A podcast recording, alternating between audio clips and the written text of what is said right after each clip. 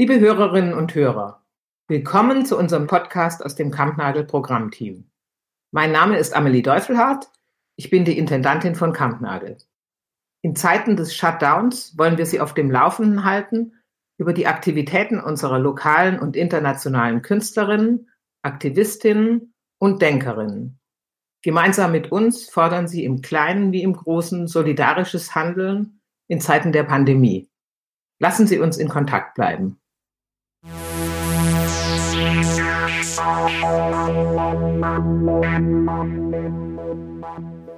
Hello and welcome to the third edition of our Kampnagel podcast Stay in Touch. My name is Uta Lambertz and I've been working as a curator and dramaturg at Kampnagel for almost 10 years now. Right now, we are witnessing a situation which nobody of us could have imagined only a few months ago.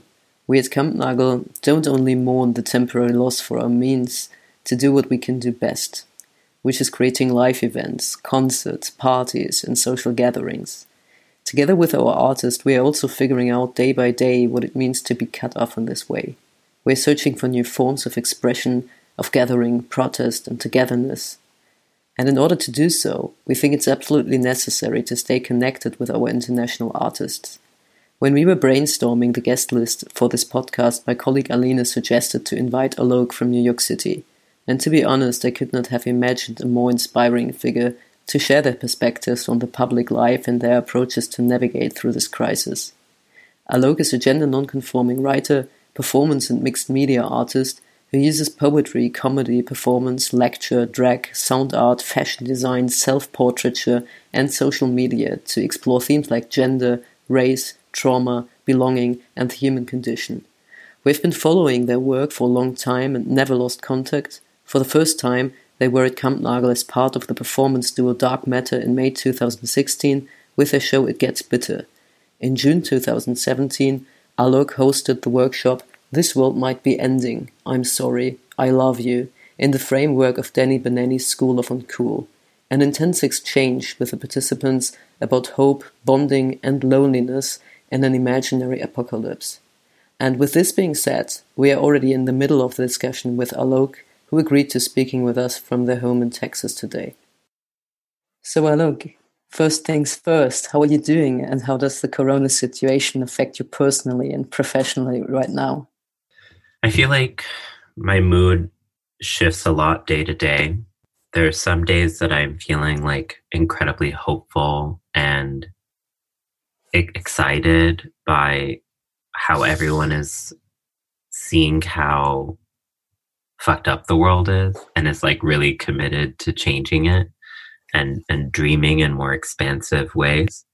And then there are days and hours even that I'm so upset I mean, I just read the news and I hear how in states like Georgia in the United States, they're planning on opening up theaters again and uh, restaurants. And there's just a complete disregard for any medical or scientific knowledge here. And that's seen as patriotism.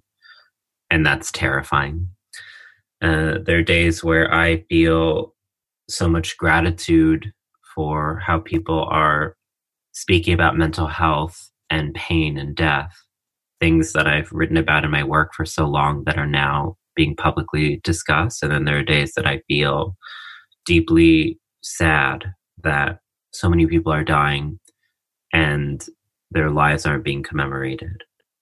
The virus has really affected me professionally because as a live performance artist, I can no longer do that kind of work. So I had all of my public engagements canceled for the foreseeable future, uh, which was really difficult because I think for me and my mental health, performance is so integral to how I survive.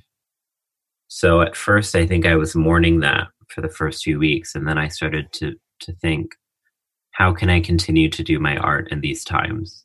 And I'm still figuring that out, but I feel less bleak than before. In your last workshop at Kampnagel, um, which happened in 2017, you asked the participants to imagine the apocalypse to come. You ask them to think about themselves as the last surviving human beings on Earth. How would they deal with the loss of their homes, the loss of their friends and their families, how would they support each other as part of a group of strangers who happen to find themselves together in a safe space when the catastrophe arrived? And uh, would they take time to mourn their losses? Would they find strength to imagine a new future together? And if so, what would this future look like? In these times of the global pandemic, your hypothetical scenario suddenly became very close to our reality. How would you um, describe the situation um, in Texas, where you're based right now? Um, what are your observations of the public life and social relations um, regarding the key questions this workshop opened up three years ago? You know, I still I still think about that workshop all the time because I've done that in several places, but the one that we did at Kampnagel was by far the most intense and the longest. I think we spent like five or six hours. It just like kept going. Um, and it was thrilling. Like it was really such a dynamic time because people really got into it and we it, it felt less like we were role playing and more like it was very real. Um, you know, I started that workshop because I really had been thinking a lot about art as a medium to process and strategize for crisis. In times of crisis, oftentimes it's art which is seen as non essential or gratuitous.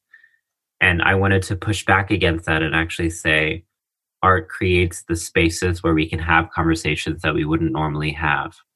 And especially conversations about death and belonging and trauma and future. And at first I was doing that out of a commitment to experimental theater and and that commitment looks like what seems surreal and what seems strange might actually be more real than the world which is actually strange and surreal and I think what experimental theater holds a mirror to the world and says, Am I performing or are you? but now experimental theater has actually yielded what is the world. The world feels like theater now. Like I, when, I, when I watch the news, I'm just like, oh my gosh, we're living in a time where my president is is supporting protesters against the government like what? And it, it's just like like there's characters and they have scripts and things are very it feels like a very strange play. But i think i'm able to navigate that better because so many people are like this is so surreal like it's like we're in a movie. And i'm like absolutely fiction is a modality to exist in the world it's not mm-hmm. something separate from reality, it's an integral part of reality. And so that's why I think artists are uniquely equipped to navigate these times because we've been living in the surreal for a very long time. And I think the way that that influences how I'm showing up in this time in the space is I'm having to do a lot of reconsideration of the things that I believed were most transformative, dear, and wonderful for years in my life and my career, I made an argument that showing up together and co presence was one of the most beautiful and powerful things. Hmm. And now showing up together is one of the most lethal and dangerous things. For a long, long time in my career, I, I believed in the power of intergenerational connection, that we had to have older folks and younger people together to really have real knowledge now that's a lethal form of intimacy. So many of the things that I believed were just and beautiful are now dangerous, like looking at each other in the face and being close to each other now can be a form of transmission, like sharing uh, food, sharing utensils, sharing just property now can be a form of illness. And so, in response to that, you're seeing the kind of reentrenchment of heteronormativity, of private property, of mine and yours, the designation of spaces like territories, and a deep kind of hostility to any kind of infringement. any kind of intimacy is seen as now infringement. And so that's been really hard for me because I'm having to relearn so many of the things that I believe, so many of the social choreographies uh, mm-hmm. uh, that I believed were beautiful and right. And mm-hmm. I'm having to kind of relearn a new script and a new dance on how to live with the world. And I don't think it's about actually replacing what we had. Like, I think that one of the ways that we're tripping up is we're trying to use Zoom and we're trying to use the internet to do the same things that we were doing. I actually think it's now about creating alternative ways to relate, not replacing, but creating alternative. And at first, it feels like those alternative ways are not as good or not as fulfilling. But then you realize you can't compare it's your own thing. And I think this is something queer people know really well. It's not that our femininity is the same thing as straight femininity, it's something else. It's not that our masculinity is the same thing as straight masculinity, it's something else. We develop new ways of existing that are undecipherable by the main mainstream kind of gaze. And so mm-hmm. I think I really committed at this point once again to that experimental tradition and to remind other artists like at first it's going to feel ridiculous. We're going to be like why am I just speaking onto the screen like oh my god. But then we need to get over that and actually commit ourselves to developing new forms of intimacy. So one of the things that I've been doing is I've been assembling grief workshops with strangers and what I'm finding is that online, people are actually willing to be more vulnerable than they would in person because there's something about the kind of anonymity of the internet while also being seen in it that allows people to not have to see people's immediate reaction which is allowing them to divulge more about their lives. And so i've been really uplifting that being like whoa how can we use technology as a conduit for intimacy? And actually, mm-hmm. after Kampnagel in 2017, I worked on a show called Watching You Watch Me that I made at, at a art institution in Italy, and I toured for the next year. And in that show, what I was really trying to work through, and I did it in Berlin in 2018, no, 2017, later that summer actually. What I was really trying to work through in that workshop was how can technology not just be seen as a form of division, but also a form of connection and intimacy? and how does it permit us to exist in ways that we could never exist in the real world so i feel like a lot of my work was actually anticipating or kind of prophetic to this moment? On your insta profile you publish a lot of writing. Recently also some poems about the crisis and how you experience it. Would you like to read one out? Yeah totally. Um, this is a poem that i wrote a few weeks ago that was in response to Donald Trump saying that the US would have done a good job if uh, only 200,000 people died. And I was like, how do we speak about life in such big numbers without panicking? The people that I love, they are dying, but there are no funerals, so I shelter this heart in place, read stories of a woman's corpse decomposed in her apartment deserted nursing homes, parking lots chock full of sleeping bags, empty hotels across the block, pay raises for prisoners to dig the graves, hide the evidence.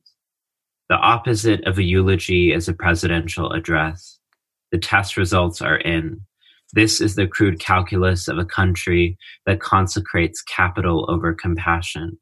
I wonder, is grief possible in a language that sanctions someone to call 200,000 people dying a good job.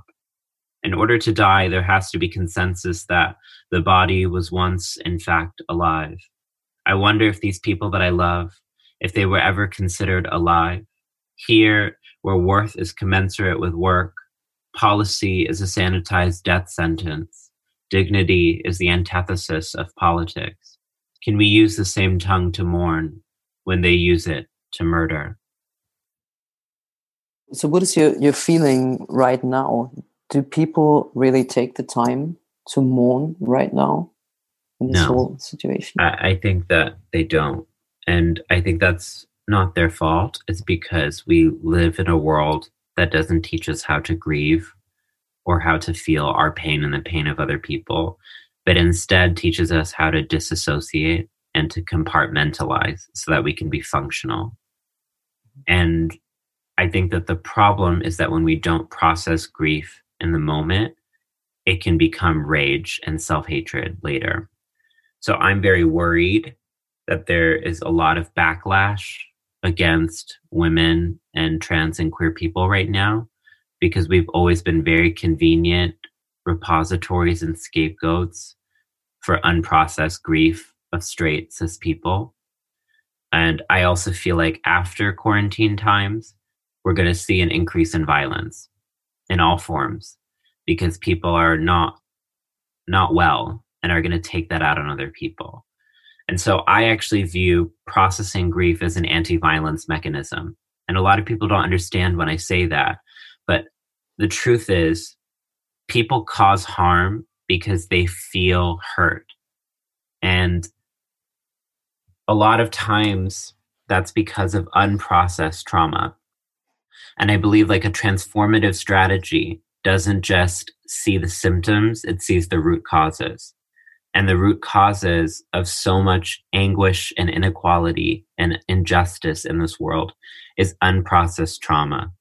And I think that this is something that especially queer artists have been pushing for a very long time, which is I want to redirect the focus away from my brilliance and my fabulosity towards their unprocessed trauma. That queer rights is not about my empowerment, but their disempowerment. Moving the focus away from us as some kind of spectacular subjects to mm. actually saying, this is what healed trauma looks like.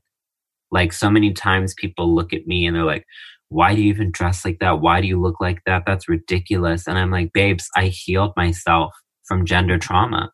And this is what freedom looks like. I don't feel the need to be or look like anything for other people.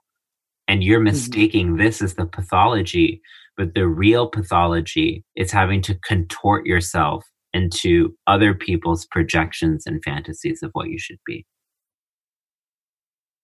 Look, um, as a gender non-conforming artist and queer activist of color, you worry a lot about the situation of queer people of color, especially transgender and non-binary persons. Over the last few weeks, I read a few articles and had a lot of discussions actually about the question um, of whether or not this group is especially affected by the pandemic. And very often people argue that the virus does not discriminate that it doesn't make a difference between race, color, gender, or social status, um, and that queer or non white people are not exposed to a greater risk than anyone else. And even I read comments on the internet where people spoke of self pity and narcissism on the side of the stigmatized communities in this special time. How would you respond to these comments? I want to unequivocally state that racism and transphobia deeply affect people's experiences with this virus, without a doubt. The data coming out of places like Chicago is that it's 80% of people who are dying are Black. And that in cities like uh, Milwaukee, it can be up to 100%. That the majority of deaths right now are low income Black and Latinx people in this country. And the reason for that is not because these communities are somehow inferior, but rather because of systematic racism, like environmental racism, the dumping of pollutants into people's neighborhoods so that their asthma, they have asthma or their lungs are compromised, or the fact that the majority of essential workers in the United States are migrants and black people. And so these are the people who are actually outside running this country as farm workers, as delivery workers, as grocery tellers. So they're or they're more ex- exposed to the virus. This is especially the case for nurses, of whom a large percentage of the nurses in the United States are black and migrant third world women. Then on top of this, you have undocumented people having to work double or triply hard because they're not entitled to any of the benefits that are coming right now from the government and can't even go to hospitals in this country without fear of being deported.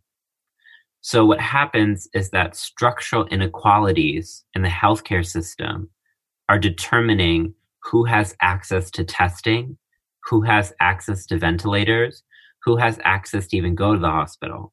Then, when communities that are oppressed go to the hospital, they're often not believed for their symptoms.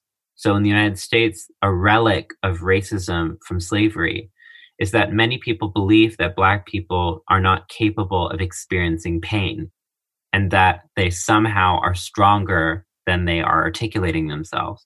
This leads to an incredible rate of maternity mortality that many Black persons die while giving birth because when they tell their doctors, I'm in pain or something's going on, they're disbelieved. And this is now happening where a lot of black and racialized people are going to the medical system and saying, I have symptoms, and people will be like, I don't believe you, and they get turned away. And what we're finding is that tests in this country are being only made available to white rich people. I just read an article about how in Italy, this is happening the world over, how in Italy, there's a billionaire kind of colony where billionaires are waiting this out, where they have their own private doctor who tests them repeatedly, right? So it's as if it's as if people were waiting for a virus to justify their post-racialism and post-sexism and to pretend that we're all one. We're not. And of course the virus doesn't care about race or gender, but we are attributing race and gender to it. Notice how people are calling this the Chinese virus and, and what that's done to Asian American people. I just wrote a poem a few weeks about this, but six hours from where I am right now, a Burmese man was stabbed while going grocery shopping, and his two year old and six year old children were stabbed as well because the guy said they were going to affect us with coronavirus. People are using the virus to justify their pre existent xenophobia and anti migrant sentiment against Asian people across the world. Many of my East Asian friends are afraid of even taking walks outside because people are getting trash thrown at them or spit at them or physically assaulted. And people are going to deny that's happening because this is what the media has always done. It erases hate violence and then it blames other people for the violence that they're experiencing. And as this comes to queer and trans people, of course, queer and trans people are disproportionately affected because many of us are having to shelter in place in abusive situations where we're more likely to experience intimate partner violence, domestic violence, familial violence, and hate violence. I'm getting reports, especially from young queers in the United States, who are now stuck with their parents who are physically and sexually abusing them, and that we don't have any resources to get these young people out because where do they go? That homeless shelters are not taking in other people. Queer and trans people are more likely to experience homelessness, and homelessness makes you more likely to be exposed to the virus. Then, on top of this, three trans women have been murdered during shutdown in the United States. One of these trans women, a black trans woman in North Carolina, was shot in an ambulance after she was seeking help for a medical condition. When trans women and trans feminine people go to the doctor's office in this country, especially in rural areas and in southern areas, we are sexually assaulted often by nurse and by doctors we often are denied treatment because people make fun of us and misgender us while I'm there, while we're there. Something like 25% of trans people are misgendered and misnamed when they're in hospital settings. So many of us don't actually pursue healthcare because many of us have had negative experiences in doctor's offices. Then, on top of that, we forget that trans people are precarious workers that actually trans people in the United States are four times more likely to be unemployed, and that often 40% of trans people have an income of less than $10,000 US. So when people are getting laid off of jobs and losing economic opportunities, that is disproportionately going to affect trans people, making us in higher positions of poverty. This is especially the case for trans women and trans feminine people. Many of us live in informal economies, doing sex work or other forms of economies that are now impossible. I'm connected to a lot of grassroots trans groups in South Asia and India.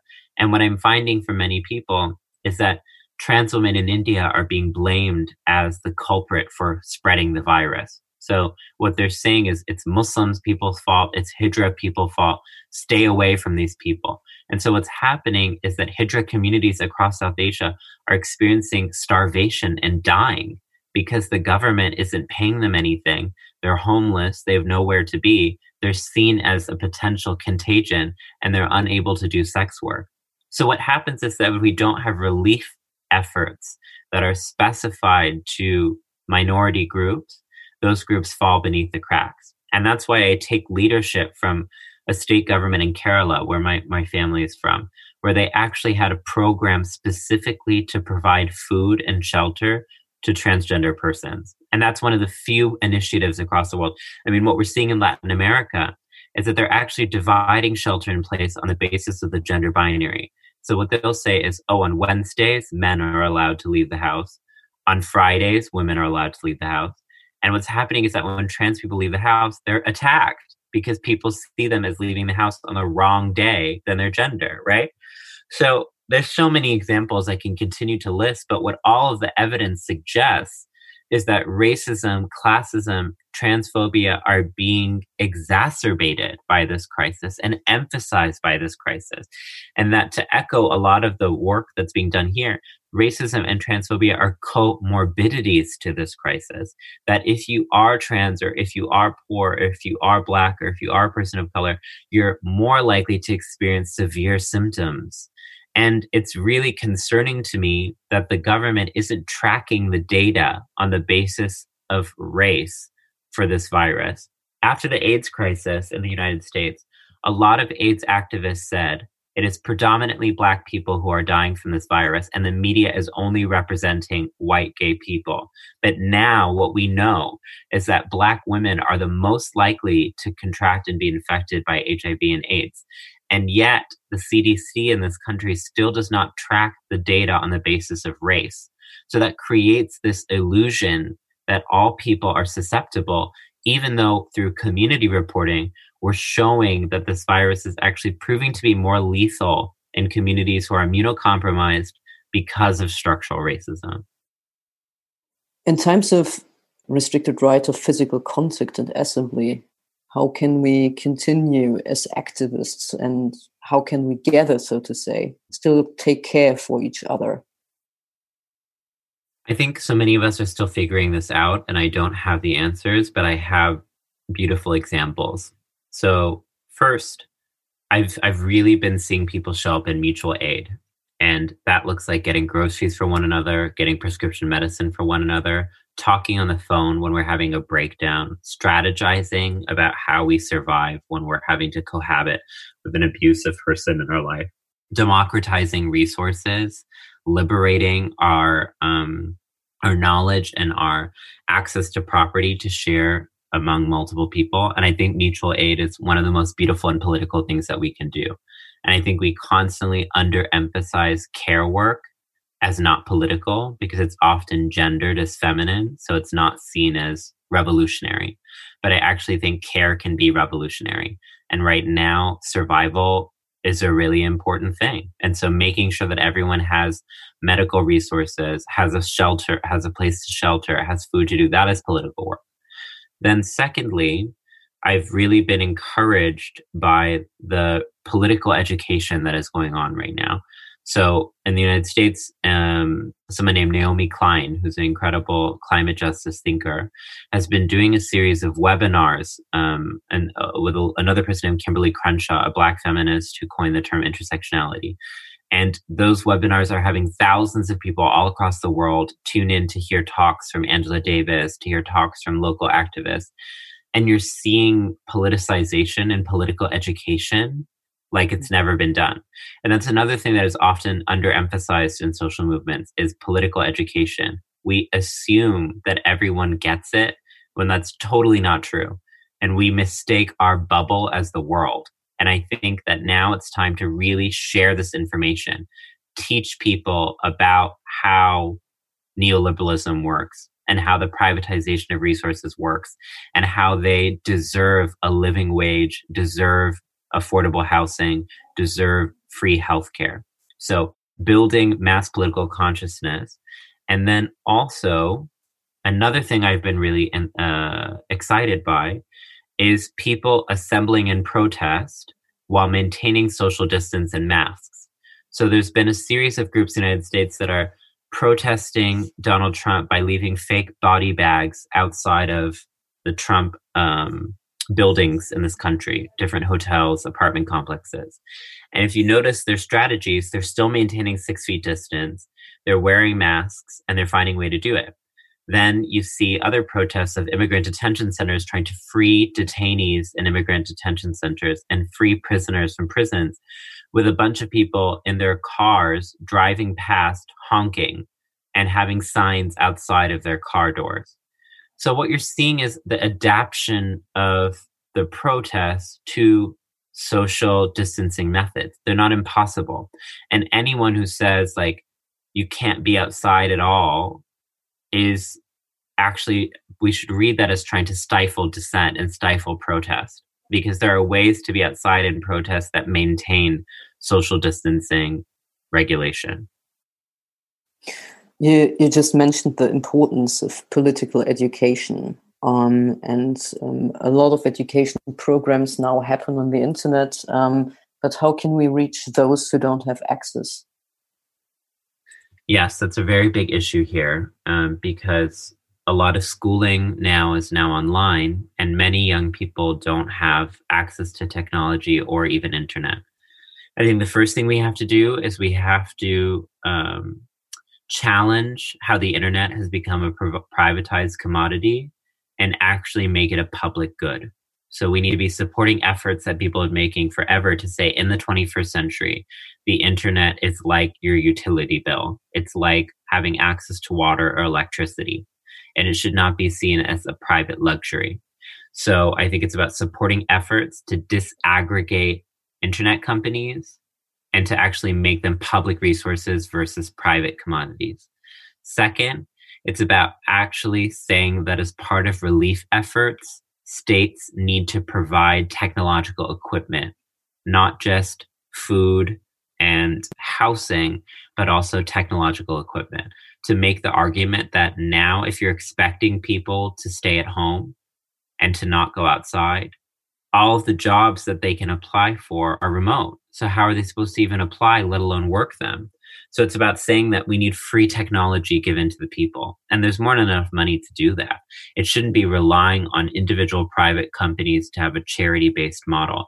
The charity based model needs to be challenged right now because that is just trying to fill in gaps and i'm really bad at metaphors that have to do with ships because i know nothing about ships but trying to fill the leaks at the bottom of the ship um, what we actually need is a whole new ship so we need mm-hmm. to think more ambitiously to say the government should be providing free technology to all people then i think the next step is really trying to think about surveillance online because now that a lot of this information is being shared online, this makes us more susceptible to censorship, but also more mm-hmm. susceptible to surveillance from people who might not agree with what we're saying and targeted, persecuted. So there's something happening called Zoom bombing, where people are infiltrating private Zoom sessions and sharing lewd and racist and misogynist content. This happened to me two weeks ago during one of my performances um, some white supremacists infiltrated my Zoom session, started screaming the N word and saying, quote, kill all black people, quote. And it was deeply traumatizing for the participants because some of them were black. And none of the moderators had prepared for this because we thought that it was a private session that had a waiting list that people had to email register, but the hackers found a way to get in. And after that experience, I found out this is happening to many political events especially events that are about race and gender, that these trolls are targeting them specifically to instill fear so that we feel like we can't even assemble online. And that a lot of these social media companies have not taken this as a serious problem and put the onus on individual users to strategize on how to respond versus blocking it before it happens. So I think we also need more refined goals and ask around what privacy looks like on the internet, more data protection law, more um, threats to people who are actually using the internet as a way to espouse racism and sexism that we actually are saying that this is a legitimate hate crime because in the United States a lot of people will say oh it's just internet it's just trolling. But we have mm-hmm. all the data to show now how trolling leads to in-person violence and how trolling is experienced as a form of violence. So we need much more strategizing and development of policy around internet surveillance and hate online. So we need digital safe spaces actually. Yes yeah. I look in one of your interviews you gave last year, you said that being an artist means creating images of a world that you want. What are your images for a post corona world? How do you imagine the world after the pandemic? First, I've been really trying to create images of glamour inside because oftentimes people see glamour as having to require other people seeing you and not something that you do for yourself. But for me, getting dressed is a form of meditation and spiritual practice. And I actually feel like now we really need to be returning to self love and to self nurture because times are very desperate. There's a lot of grief and pain and anguish. And I want to model to people that it's okay to have a beautiful an intimate relationship with yourself. And a lot of people are going to dismiss that as what you were saying before about people dismissing people talking about the need to focus on queer people as self indulgent. They'll say, oh, you need to be focusing for the greater good. And for the greater good always becomes default gray masculine form. And femininity is constantly seen as selfish or superfluous. And I'm actually trying to create images of, of incredible glamour and beauty inside to show that like actually I don't require external validation. And I also want to show visibly queer and gender nonconforming images because I know that so many queer people are unable to express their genders right now because they're in abusive institutions. And so I'm experiencing, I'm getting a lot of messages from people being like, I haven't been able to wear makeup in weeks, or I haven't been able to wear my chest binder, or I haven't been able to wear my clothes. And so I think that I need to create queer images that remind people who they are and of their beauty when they're facing a lot of invalidation. Then I want to create images of intimacy online. So one of the things that I did is I did a photo shoot with a Moscow based photographer who was doing a project where she was taking portraits of people in quarantine via Zoom.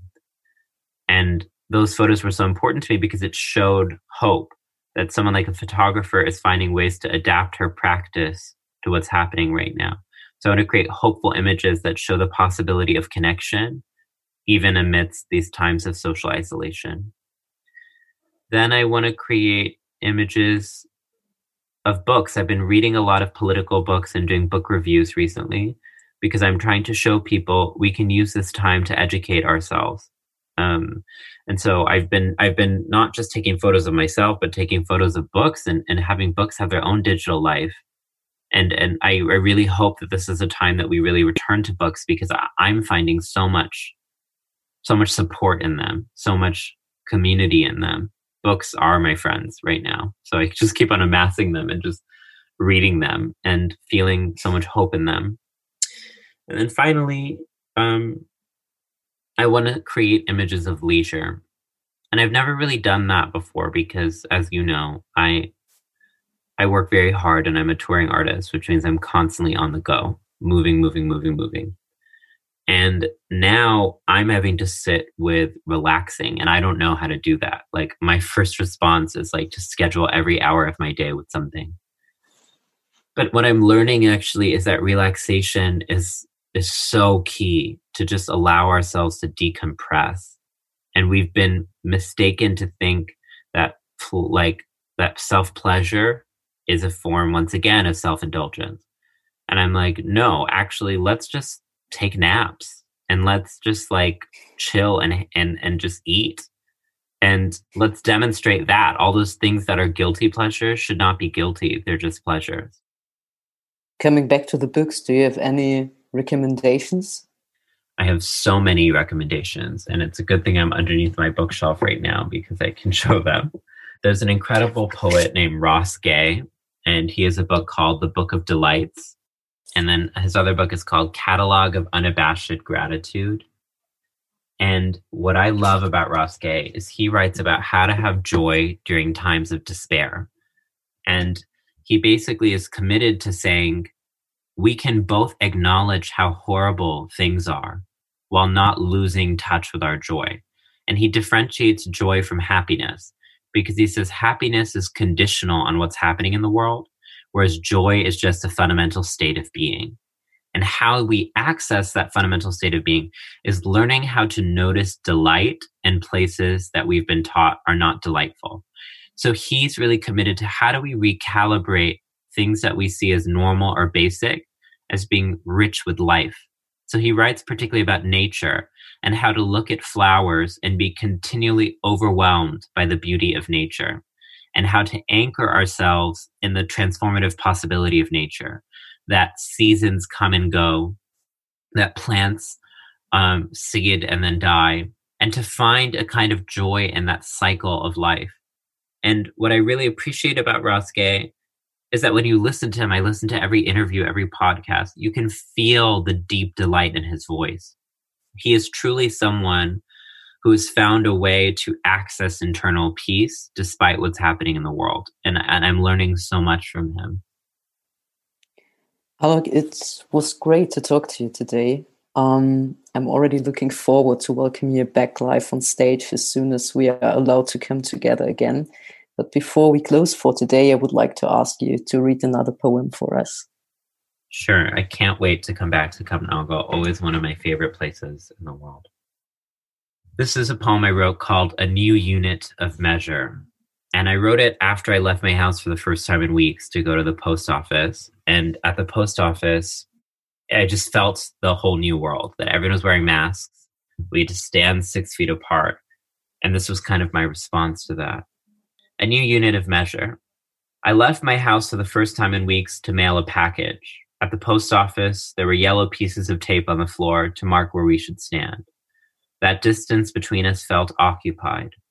What became evident was that the new unit of measure is no longer the foot, it is the casket. Maintain at least one casket distance from each other. Here are some other examples of what that could look like going forward. How many caskets does it take to get home? How many caskets fit in the living room? How many caskets are worth making people vote outside? How many caskets can we get away with to reopen the economy? How many caskets to indict an administration? My apologies. The Department of Justice has requested the removal of the last example from further circulation. The mail personnel, they had the sort of plastic shield in front of them that seemed more impromptu than anything. I appreciated the effort. It was honest, the physical embodiment of we're figuring it out. And these days, honesty is not considered an essential good, but denial is Our prescription medicine, mass marketed, mass produced, mass supplied. Don't worry, we have a surplus of it, such that even if every factory shuts down, we will be able to feed our children. It is both our healthcare and retirement plan. We know it better, I think, than we know ourselves. We do not live in the present, we live in the promise. After all, this is the promised land, where power is conferred not from the ability to deliver, but rather from the ability to promise delivery. This distinction is both as vital and as scarce as a face mask. We mistake that sensation of a rug being pulled beneath our feet as merely the delight, discomfort of riding a magic carpet. We blame ourselves when we fall from the sky, pay the medical cost for the rest of our lives, and after our death, remain in gratitude for at least a moment having felt, moved. I suppose the better unit of measurement would be the promise. How many promises does it take to turn a crisis into a campaign strategy? How many promises does it take to make the coffin its fault, not their misdoing? How many promises does it take to dig a coffin so deep we forget about it. How many promises does it take to prop up a coffin, use it as a presidential lectern, and congratulate ourselves as we have no protective gear for the doctors, no ventilators for the patients, no tests for the people, no money for the tenants, no benefits for the workers, no food for the hungry, just promises, just promises, just promises for a population with the highest international death toll and the most, quote, developed country in the world. Just promises, just promises, just promises. There is no discrepancy here. And the land of promise, we measure the integrity of a sentence by how it makes us feel, not what it buries beneath it. Thank you, Alok. And um, please stay healthy and let's stay in touch. Thanks so much for having me. Have a good day. Bye. Thank